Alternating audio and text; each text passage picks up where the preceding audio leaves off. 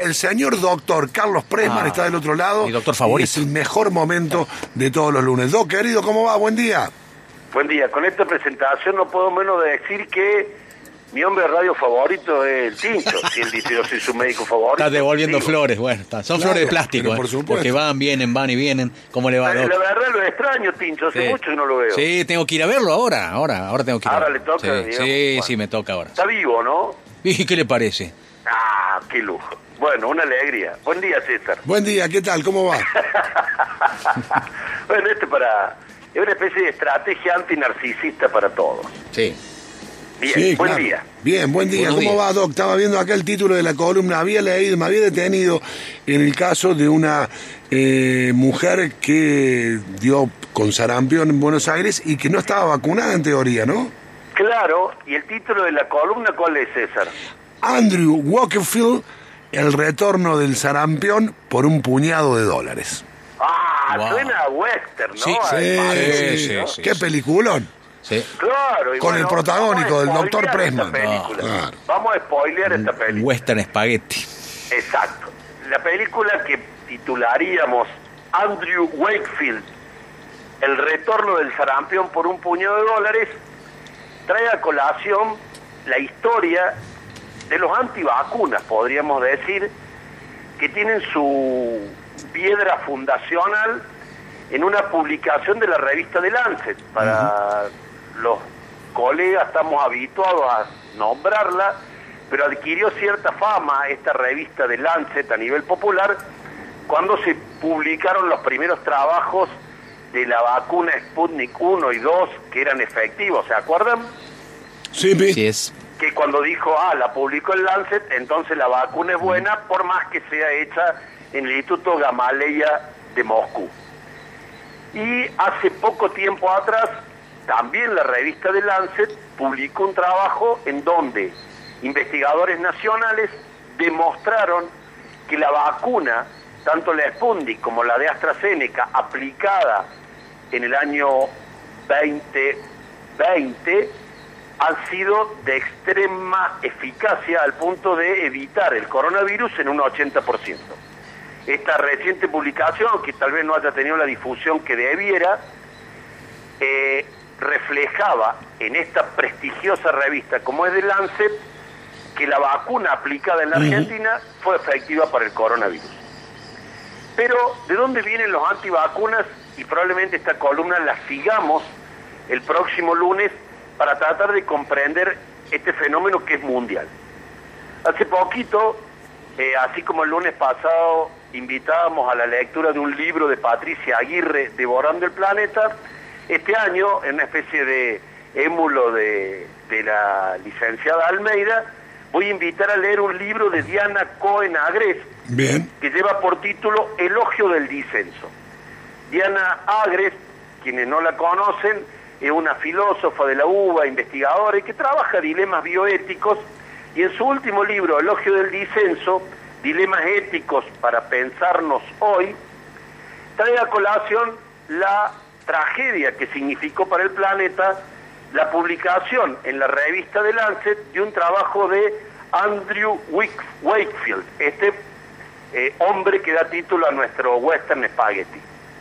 La vuelta del sarampión y la, y la irrupción de los antivacunas en el planeta tiene que ver con una publicación casualmente en la revista de Lancet, en el año 98, donde Andrew Wakefield, le vamos a decir a Andrés, porque si no vamos a estar pedaleando con el inglés acá rato, donde Andrés recibió, Sí. y fue publicado en el British Medical Journal, 670 mil dólares de un estudio de abogados que patrocinaba un juicio contra el Estado inglés respecto de que la vacuna para el sarampión, era la doble y la triple viral, producía autismo.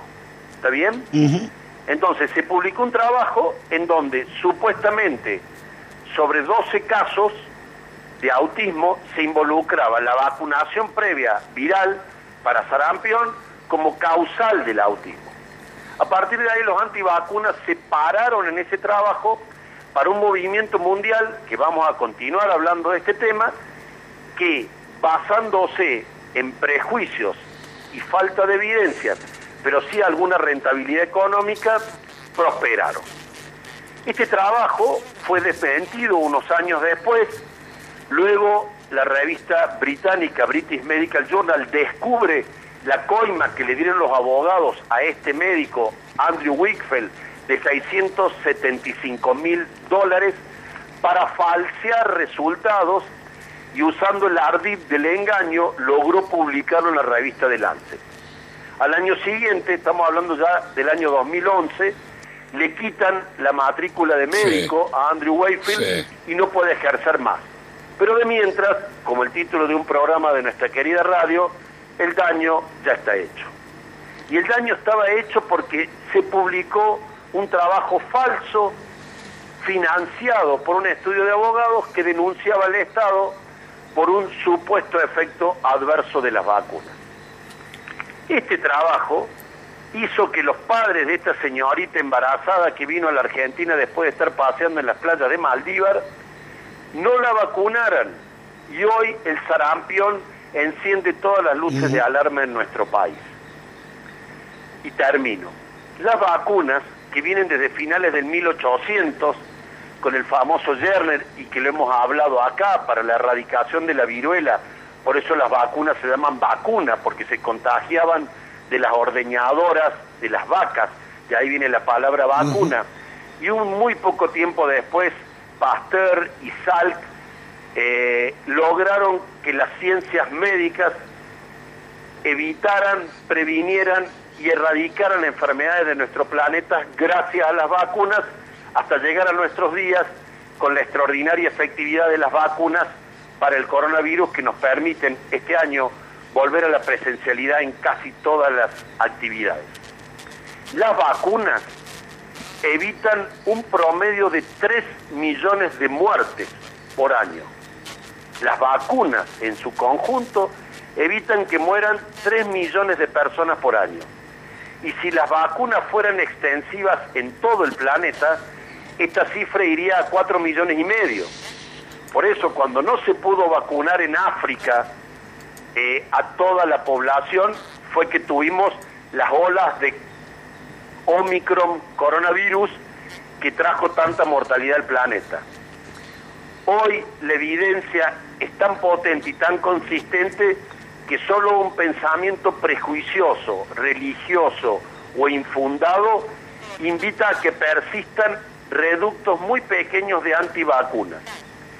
En Córdoba, hoy, el 95% de la población tiene una dosis, el 95%. El 85% tiene dos dosis y un 45% la tercera dosis.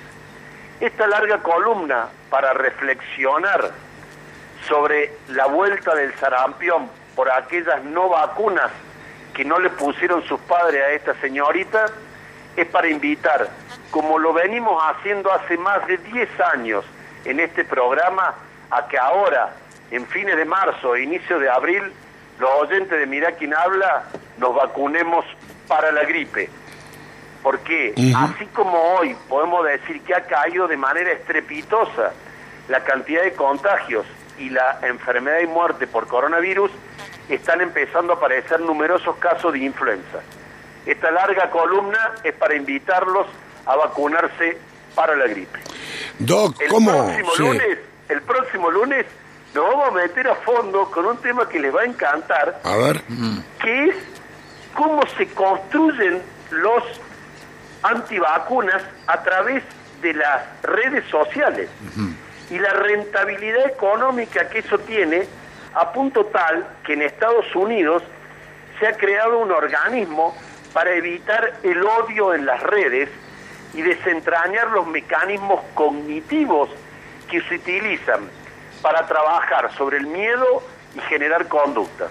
Lo que tratamos de generar nosotros es conductas pro vacunas.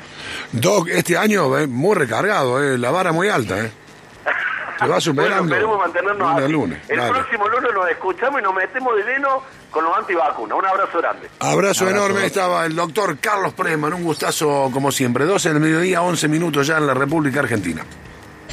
Mira quién habla.